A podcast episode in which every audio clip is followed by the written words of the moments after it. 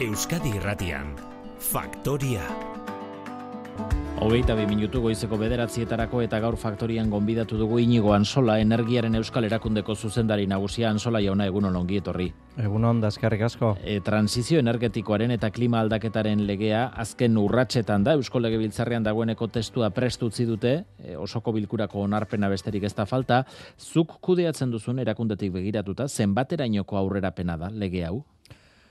Ba, gidalerro garrantzitsu bat da, ezta? E, danok e, mundu osuen Europan eta zelanez Euskadin e, eskarbonizazinoko e, urratz garrantzitsuak emoten diar dugu. E, guretzako oso garrantzitsu da deskarbonizazio bide horretan gidalerro bat eukitxie eta lege hau ba, zalantzaiparik aurrera pausu garrantzitsu bat e, izango da, ba, e, nolabait esaten dozkuleko zelan jarraitzu bidogun bideo horretan eta arautu eta zuzendu e, eingo osku bide hori. Hmm. E, legeak dio energia gutxiago konsumitu beharko dugula eta helburu batzuk ere planteatu dira, 2000 eta hogeita marrerako, alegia 6 urte barrurako euneko amabi gutxiago, eta 2000 eta berrogeita marrerako euneko hogeita amazazpi gutxiago, 2000 eta hogeita bateko datuen aldean horrek urratsa handia esan nahi du, ohitu beharko dugu ohitura berrietara, bizi modu aldatu beharko dugu. Bueno, nik hemen eh, bai izan nahi dutena da, bide hau ez tala lege honegaz azten, ez da. E, ebek, e, Euskal Energia erakundiek, e, berrota bat urte bete itxu, pasadan azaruen, eta mile bederatzerun da largo eta bigarren urtien, e, gure agintarisek oso argi eukibena izen zan, geroz eta energisa gitxeu kontsumitu bigendule ez da, eta geroz eta eraginkorrauek izen bigendule. Zer nahi dago esan eraginkorrak izetiek? Ba, produktu bat lortzeko, edo emoitza bat lortzeko, ba, aldanik eta energisa gitxien erabili ez da. Bai, e, ingurumen arrazoi gaitxik, baina baitxe zelan ez, ba, gure industriari begire, ba, e, ahalik eta kompetitibuen izeteko mundu mailan, ba, kompetitibuak izeteko, ez da, barriro dinot.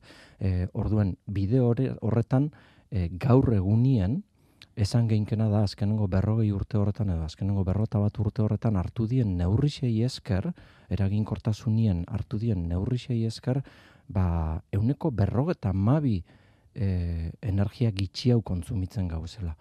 Oin, e, amendik aurrera be, bide horretan jarraitzu dugu. Beti izaten dugu, energi politikarik eraginkorrena, eraginkorrak izetie dela e, kontsumo energetikuen, eta ba, zeuk ondo esan dozu modure, lege honek, baitxe be, ba, elburu garrantzitzu horre jartzen dozkuz, einteko bidea ondixe da, baina aurrera begire be, bide horretatik jarraitzu bidugu, eta ba, 2008 marrien, 2008 bategaz alderatut, euneko amabiko e, kontsumo jeitziera hori eukibi dugu, eta 2000 eta berrogeta marrera bagire, ba, ondino ipe, geixa guzta. Mm. Eta nun e, jeitsi daiteke konsumoa batez ere, e, etxe bizitzetan, industria mailan egin behar dira urratxe orain arte egin derina baino ambiziotsuagoak?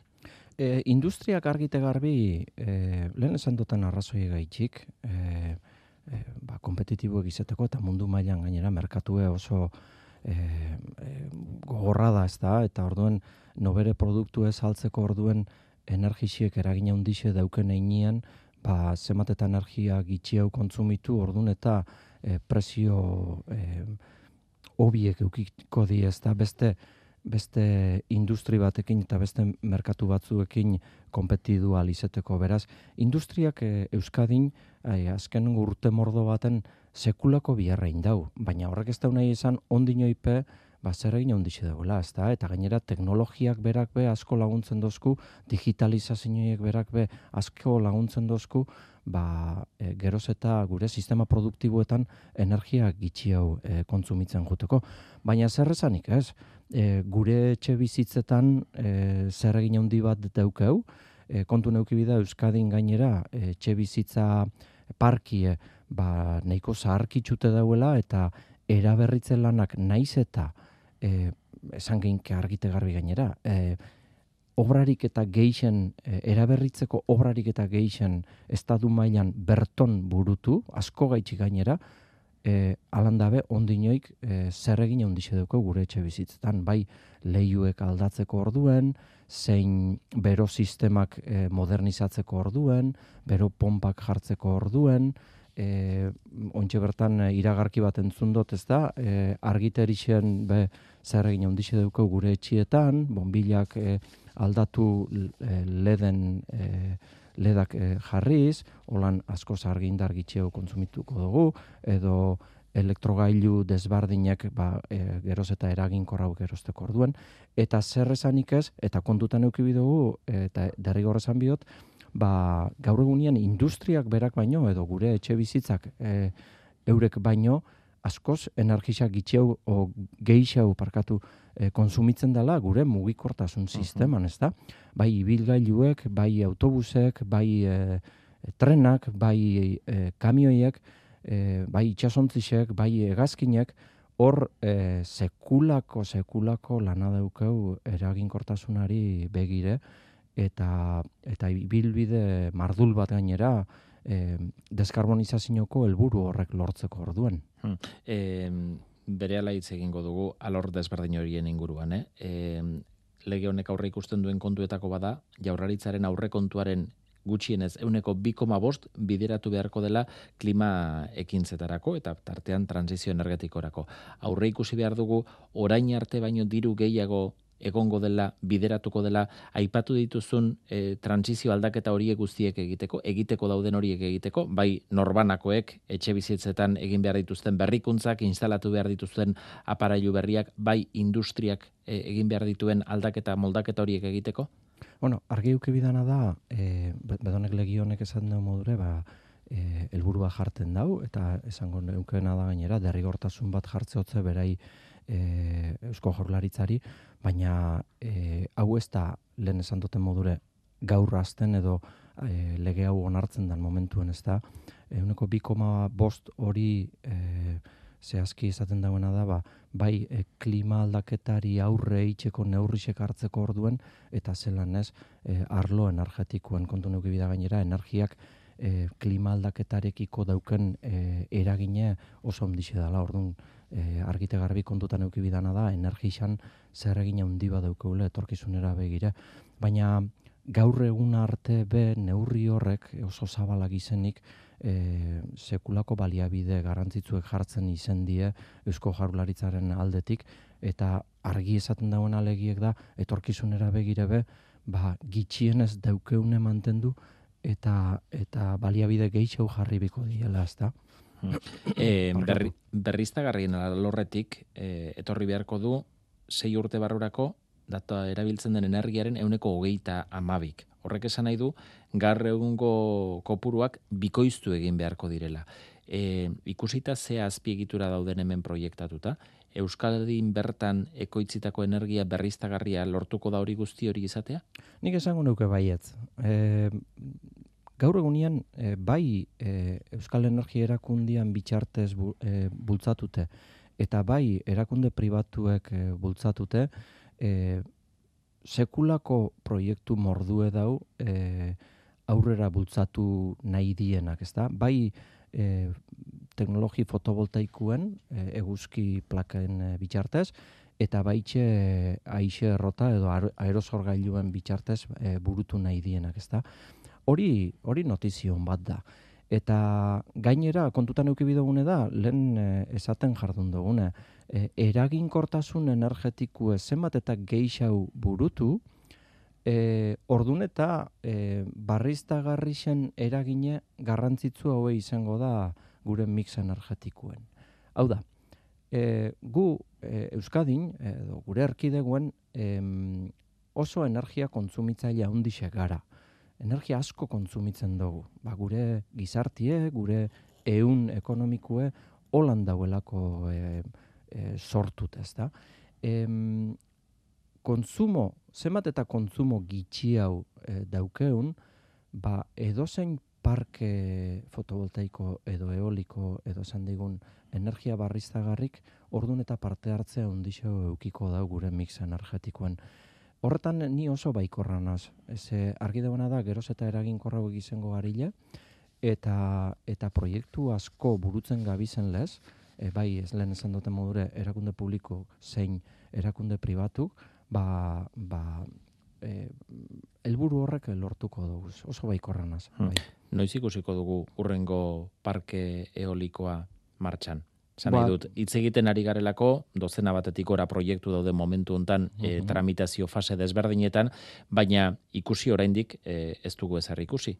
Bai, hor, e, behitxu, e, anekdota pertsonal bat kontauko dut gainera, ez da, ni neuk e, Euskal Energia erekundien ja zazpi urte daro jaz, eta hasiera hasieran sartu nintzenien e, nire lankidiek ezausten e, inigo, ez uste izen e, proiektuek e, egun batetik e, bestera urteten dabenik. Hemen, hasixe ere itxen e, denpora asko onbi da, e, behin obrak azten e, ikusteko, ez da?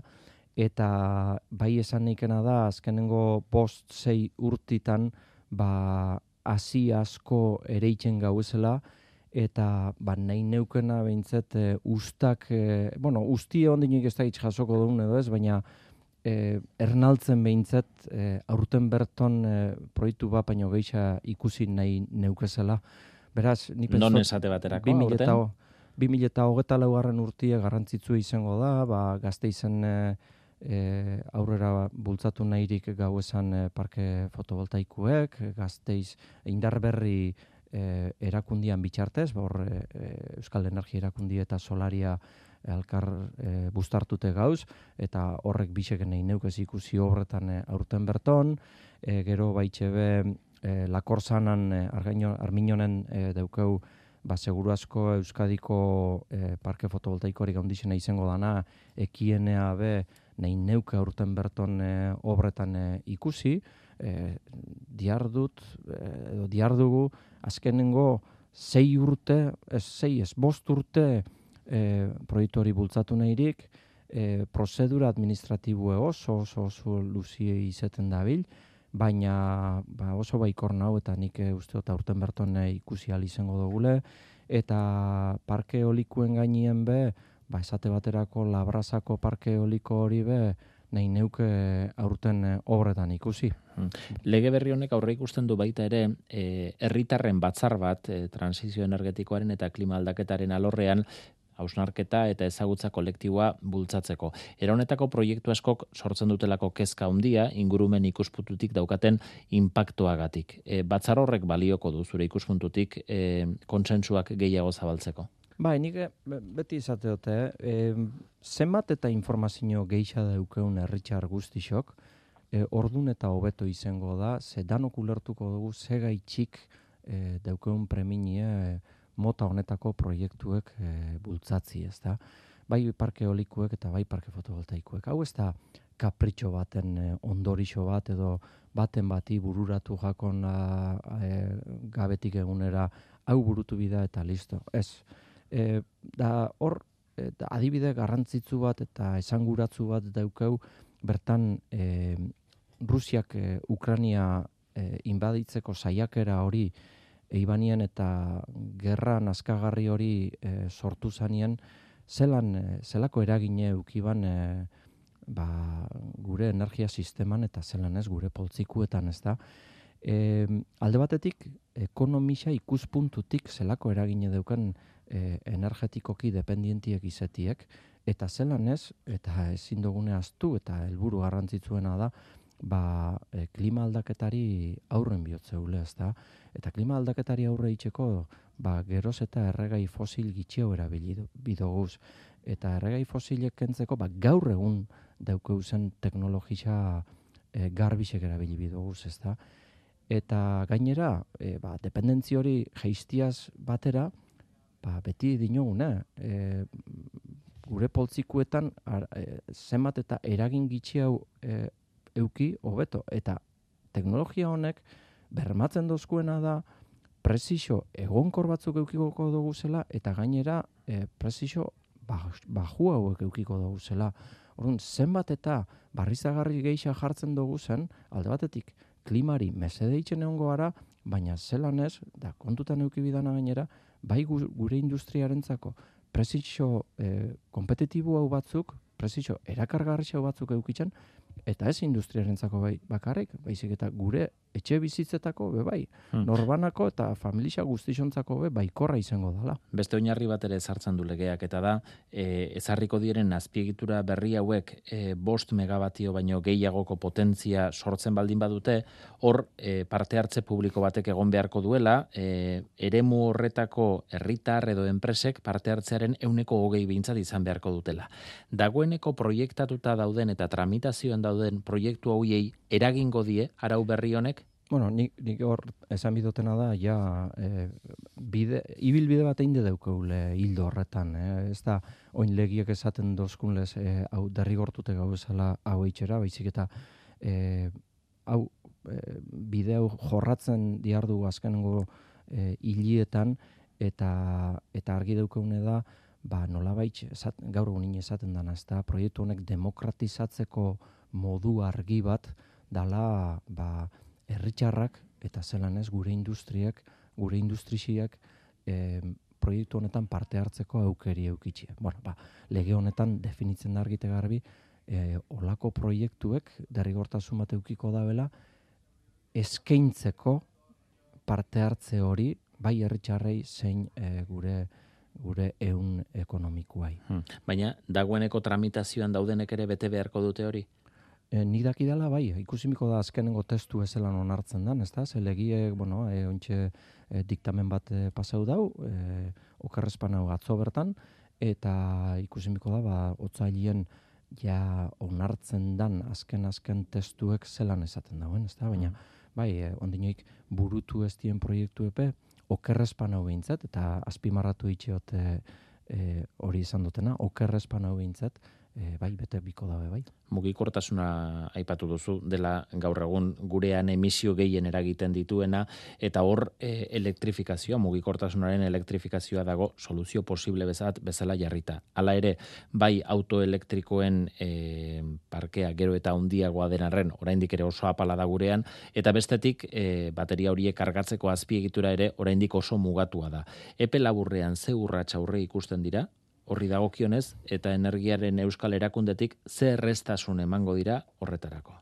Bueno, azkenengo, esan nahi kizune da, azkenengo urte bisetan, e, oin momentuen ez daukete goguen, baina, baina berrogei milioi eurotik gora emon duguz, e, e, bai ibilgailu elektrikoek edo hibrido entxufabliek e, erosializeteko, eta karga puntuek e, ipinalizeteko, ez da, bai publikuek zein e, pribatuek e, ibilgailu elektrikue e, gelditzeko etorri da eta geroz eta presentzi gehiago eukiko dau e, gure bidietan.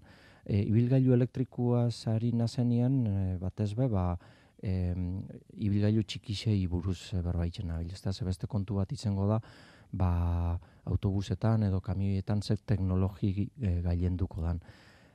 Alan dabe, beti esaten dugune, e, eta hau ja neure eritzi e, personala da, e, ez dut uste teknologi bakar bat eukiko dugunik e, gure bidietan. Teknologia desbardinek egongo die, eta danak e, lagunduko oskue e, deskarbonizazioko bide horretan. E, gauzak ez eitzen e, gabetik egunera, eta e, lehen esan duten modure Euskal Energia erakundiek berro eta bat urte daukez, eta argi ikusi da naiz eta gure mix energetikuek aldaketa nabarmen bat izen daben mila bederatzen da laro eta bigarren urtearekiko ondinoipe ba, beste berrogei urte gitxien biko die gauzak ba, e, deskarbonizazioko bide horretan ba, urraz garrantzitzuek emoteko. Mm. Ezta? Ba, eta e, badinotzut mugikortasunien be teknologisiek laguntzen dauen einean, ba, asko aldatzen jungo da, eta hor oso garrantzitsu izango da, prezisuek eurek, e, zelako erakargarrisek bilakatuko dien mota honetako teknologiak erosteko orduen.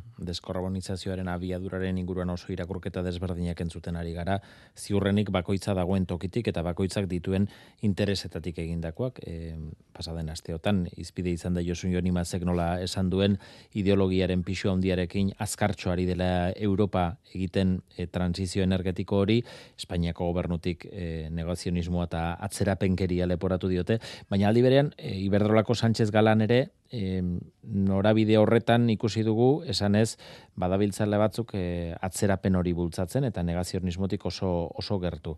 Eta egiten dutela dioten asko dagoela, berez egiten ez duenak. Tentsio hauek guztiek, e, nola eragiten dute deskarbonizazioaren helburu horretan, eta zuek non kokatzen zarete? Bueno, hemen argi dagoena da, dano gau esela, nik oso argi ikusten dute deskarbonizazioko bide horretan. Horrez dauket zalantza txikixen ipe. E, baina, behitxu, nik erantzungo neukizune e, zukindeko galdera horri esanaz, untxelentxu hau esan dotenaz. Gauzak ez diela gabetik egunera itxan, e, ekonomia eun garrantzitsu bat daukau, e, aldaketak zoritxarrez e, ez die bapatien eitzen, eta hankak e, behian gainien eukibido guzela beti. E, e, gauza bada zer nahi geunken eta eta albaitxarinen nahi geunkela gainera, ezta? Zelan ez, nahi geunke ekonomisia garbi bat, isurketarik bakue, gure natura sekul baino garbixe begotie, gure e, arnazten dugun e, osig, e, bueno, e, aixi edo oxigenue e, inoz baino garbixo egon daixela, baina hori lortziek eta aldaketak emotiek, ba, geure inguru e, ikusti besteik ez daukagu, ez da, ez da, ez da e, Oxfordera junbier e, ikusteko, ba, gauzak ez diela bapatien alda, e, aldatzen, ez da. Dana dala, e, ez da baidak beti dia berazgarrixek, e, ikuspuntu desbardinak beti, beti dia e, e, garrantzitzuek, Eta, Baina zuk uste duzu Europak azkartxo daukala planteatuta e, deskarbonizazio helburua? Bueno, nik uste dut Europak ikusi dauela, benetan be, premia garrantzitsu bat dauela deskarbonizazioko e, urratzorrek emoten juteko, ezta? E, ikusi bidana baitxe be, e, ikuspuntu real batetik zelan burutu behinken e, transizio energetiko hori, ez da, ze, berak lehen haitxetu dut gainera, e, Ukraniako e, invazio horrek argi erakutsi dozku zelako dependentzixe daukeun Europa mm. mailan, eta dependentzi hori e, ezin ginkena da jokatu ba, e, energia berme bat derrigor dugu. Eta energia berme hori eukitzeko, ba, zoritxarrez gaur egun e, argindarran bitxartez ez da lortzen. Energia barriztagarri zen bitxartez, e, gaur egun ez da lortzen, ze derrigor, ba, erkastelera esaten dan modur ez da, e, respaldoko energia baten premina bat daukau, ze ez da egunero euskixe egoten, ez da egunero ure egoten, ez da e, egunero e, euskixe egoten, e, eta isiebez, orduan e, horrek ez da esanien be, ba nolabait e, energiaren kontsumo mm. derrigorra daukagunez bermatu bierra dago, ezta? Eta eta zein da gailen du edo ze ze e, teknologitzen oinarritzu biara, ez? Hor dau galdera oso garrantzitsu bat. Azken bi kontu, bata, e, teknologia horietako bat hidrogeno berdearen e, ingurukoa, e, ikerketak e, aurreratu dira, hidrogenoaren euskal korridorea aurkeztu zela badira urte batzuk, baina ikusten ari gara Europan, Frantzian, Alemanian, Danimarkan, hainbat proiektu bertan bera utzi dituztela, e, ikusita bideragarri ez dela.